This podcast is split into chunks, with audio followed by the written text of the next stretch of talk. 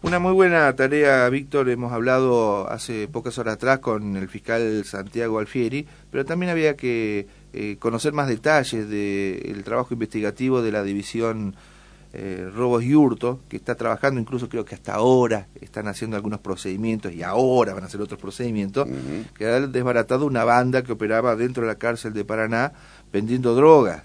Eh, una prolija y eh, hermética investigación, no se filtró nada, lograron procedimientos, allanamientos, detenciones y ayer comenzaron los resultados porque muchos de los imputados fueron ya eh, trasladados a, penales y otros se les dictó la prisión domiciliaria. Para conocer más detalles cómo avanza la causa, está Carlos Esmú, justamente el jefe de la división Robos y Hurtos. Hola Carlos, un gusto, buen día. Acá con Víctor te saludamos, ¿cómo andás?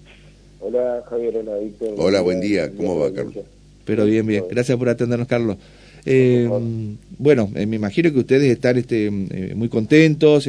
bueno, hay un trabajo conjunto con el fiscal Alfieri y el doctor Basinger, también el otro fiscal, y han determinado este presente, desbaratar esta banda y siguen apareciendo más novedades y que pueda haber otras detenciones, tengo entendido, en estos días. Eh, bueno, Javier, eh, primero aclarar, sí, bueno, se dice que trabajo en conjunto con el doctor Guasinque y el doctor Alfieri, que esto comenzó una denuncia que hace la misma juez de reducción de pena después de otra causa que hicimos con la visión Roboyurto, donde parte de una familia que vivía en el barrio Primero de Julio con otros familiares que estaban presos en la unidad penal número uno, eh, cometían distintos hechos delictivos. A raíz de eso, la jueza de ejecución el año pasado realizó una denuncia y bueno, ahí comenzó una investigación por parte del doctor Alfieri, donde nos dio intervención y se empezaron a trabajar. En cuanto mm, eh, a hacer una banda organizada, en este caso puntual, eh, tenemos que aclarar que se tratan por ahí de, distintos casos y distintas personas que se encuentran dentro de la unidad carcelaria que no operaban juntos, sino que de distintas maneras eh, está la investigación de la comercialización de, de estupefacientes, está eh, también la investigación del ingreso de distintos elementos a la unidad carcelaria para, para internos, mm. eh, la seguridad que por ahí se brindaba de algunos internos con otros. Entonces, pero son casos, no, no están todos dentro de la misma investigación, por así decirlo, no dentro de la misma organización delictiva, sino que son casos diferentes y bueno, que nos iban surgiendo pero sí corroboramos lo que, lo que nos iba surgiendo de, testimonios que se estaban ahí dentro de la dentro de la fiscalía, como también lo que íbamos obteniendo nosotros. Esto eh, había internos que operaban, como ya han mencionado por todos lados, eh, cobrando por, por la venta estupefaciente en el interior de la unidad carcelaria la gente que compraba lo, eh, lo pagaba a través de, de, billeteras virtuales, por así decirlo, con aplicaciones, igualadas, Mercado Pago, o si no directamente a, raíz de transferencias desde, cuentas bancarias directamente. Claro. Eh, bueno, eh, la sorpresa inicial, por lo menos periodísticamente, no para ustedes, porque estaban dentro de, de lo que era la pesquisa, de la investigación, era que había personal penitenciario. Eh, vinculado a esta serie de delitos que estaban concatenados y que eh, se iban uniendo con el paso del tiempo.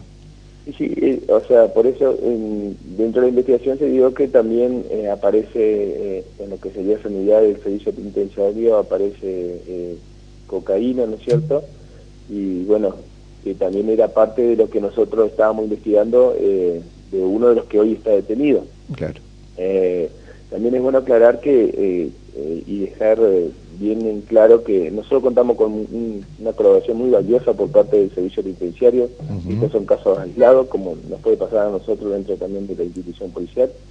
Eh, hay gente muy buena, se realizan procedimientos todos los días, te puedo asegurar, de, la localización de estupefacientes, tanto en el interior como cuando se arroja, o se hace también la localización de teléfonos celulares. Así que, bueno, eh, nosotros contamos con esa colaboración también, si no, se nos hubiera hecho imposible llegar a los resultados que obtuvimos. Eh, eh, algunos de los internos que participaban en estas acciones por ahí, justamente como decías vos, que nosotros le hacemos muy, muy sigilosamente, eran trasladados de un penal a otro y bueno, eso sí nos dificultaba a nosotros porque eh, dentro de esas circunstancias por ahí a nosotros nos complicaba volver a seguir el hilo conductor de si volvían a tener teléfono o no, pero hubo muchas horas de análisis de, cuentas bancarias, de estas billeteras virtuales, pudimos comprobar cómo el dinero iba de una cuenta a la otra, cómo eh, familiares internos eh, recibían dinero por parte de familiares de otro interno. Y bueno, ahí era que se tenía que corroborar por qué se le pagaba. Entonces, todas esas circunstancias se fueron eh, explicando y se fueron eh, informando al, al, doctor Alfieri, bueno, con el resultado de, la, de los allanamientos que, se realizaron. Es, es, indudable que esto debe tener más derivaciones. o, sea, o, se frena o se frena acá no, eh, no digo que se vaya acá, la, la investigación está justo en, un proceso importante, o sea, nosotros, ya para nosotros era fundamental realizar los procedimientos porque ya no no podíamos esperar por, por el volumen de información que teníamos.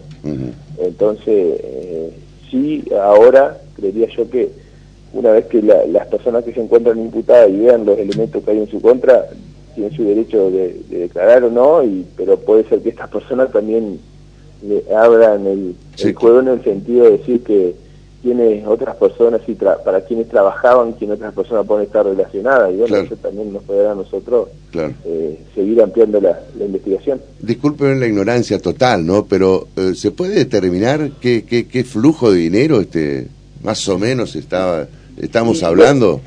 Eh, el tema era así, que no, no eran, lo que sí se daba todos los días y eh, no eran sumas abultadas, sino que, por decir, eh, eran transferencias de 3.000, sí, 4.000, 2.000, 3.000 pesos, todos los días eh, eran las sumas estas. Y si uno de los penitenciarios sí recibía sumas abultadas de dinero, digamos, a su cuenta misma de, cobro, digamos. Cuando habla de abultada, ¿de cuánto estamos hablando, más o menos? Y estamos hablando de 150 mil, 200 mil, o sea, era dinero que le iba ingresando a la cuenta. Claro. Por hacer el favor de mirar para el costado. Y, de ayudar el ingreso de, ese material estupefaciente y otros elementos, celulares, bebidas alcohólicas. Eh, o sea, por ahí no puedo dar muchos detalles porque justamente como dice usted, esto sigue, sigue su proceso, o sea, sigue Entonces, por ahí no se puede dar muchos detalles en esta cuestión que, se no puede entorpecer lo que, lo que hay. Claro. Sí, yo voy a decir Oliva porque fue imputado este muchacho, entonces ya puedo eh, mencionar el apellido como el otro muchacho Rodríguez, el enfermero penitenciario, el enfermero de, la cárcel. También fue imputada la hija de eh, Sebastián Togni. Exactamente la señora esposa de, o pareja, del señor Oscar, este, mm, eh, este hombre que está, de, el negro Siboldi. Y mm, hay otra muchacha que no me acuerdo el apellido, abogado. ¿Toda gente vinculada con el narcotráfico? Y familiares sí, y ellos están como en esa, muy cerca de, esa organización. Entonces, gente conocida para ustedes, digo, los familiares o padres eh, que, están eh, vinculados con el mundo delictivo. son gente que, se encuentran cumpliendo condena por delitos de algunos narcotráficos, otros por robo, eh, bueno, casos Siboldi por homicidio y también ha sido investigado varias veces y allanado por, el tema narcotráfico, o sea, son personas conocidas en el ambiente policial y judicial. Ayer hablaba con uno de los abogados defensores que cumple la tarea simplemente de asesorar eh, a, las personas para darle la mejor defensa. Eh, decían que, por ejemplo, una de, de las chicas, no sé si coincidís con este diagnóstico, Carlos, que eh, tiene una precariedad económica y financiera muy grande y son fácilmente captables para estas bandas narco, que les pagan eh, la luz, le pagan algo para comprar mercadería y la chica les prestaba la billetera virtual, la de mercado pago, para hacer las transferencias a otros narcos o a la gente del servicio penitenciario. Bueno, ellos se van a defender así, diciendo que era tan grande el nivel de pobreza que tienen que no les quedó otra, pero que no participaban directamente de la cuestión narco. Indirectamente sí, porque lo, podrían haber este, colaborado. Eh, que se dan esas situaciones, se dan, pero siempre digo lo mismo, o sea, está en uno, o sea, si te gusta lo fácil y querés entrar en esa, y sí, el dinero lo va a tener fácil, si sale a trabajar va a hacer otra cosa. Eh, te puedo asegurar que eh, seguramente no sé quién de, de las personas era, pero te puedo asegurar que, no trabaja otra cosa y recibe ese dinero. Entonces, mm. eh, así sería fácil, estarían todos robando, estarían todos participando de hechos delictivos, formarían parte. Si, si tenemos la justificación, ese es el gran problema que tenemos nosotros como, como sociedad por ahí, porque eh, hacemos, naturalizamos lo, lo incorrecto. Claro. Entonces, si sabe que está mal, que está recibiendo plata y que sabe, porque no es que eh, no sabía a quién prestaba la cuenta o por qué lo hacía. Sabía y sabía de la proveniencia del dinero y también te puedo asegurar que si es así como dice el abogado, eh, sabía que si tocaba un peso de lo que le entraba, las consecuencias podía tener y bueno. Claro. el nivel de, de, vínculos que hay, ustedes trabajan permanentemente con esos sectores eh, realmente eh, detestables que son los narcos y tratan por todos los medios caigan en esas redes personal del servicio penitenciario, como bien decías vos, o también de la propia policía. De ahí entonces la, la valía de ustedes que eh, cuando se rozan y que les deben ofrecer de todo para que miren para el costado eh, y son gente que cobran sueldos normales. Eh, por eso la honorabilidad del grupo que tiene usted en, investigación y de otros tantos que hay en la policía.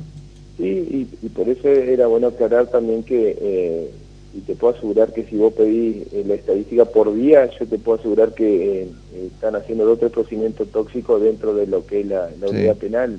o sea que eh, que hacen los controles, que, estos son casos aislados lamentablemente, como nos ha pasado a nosotros también, que nos ha tocado meter preso eh, policía, sí, por supuesto te duele, pero bueno, eh, no justifica que los sueldos, no justifica uno entra a, una, a, un, a un lugar así, más a prestar tanto la policía como es necesario por, por vocación. entonces no, no podés entrar en, en estas cuestiones de que porque tengo el sueldo bajo, que porque, ya te digo, es verdad lo que decís vos, que, que captan eh, los narcos gente con necesidades para poder aprovecharse de sus situaciones, pero si, nosotros naturalizamos y normalizamos esto, eh, va a ser un caos. Entonces, eh, por eso considero, si bien es verdad, pero no, no es lo correcto.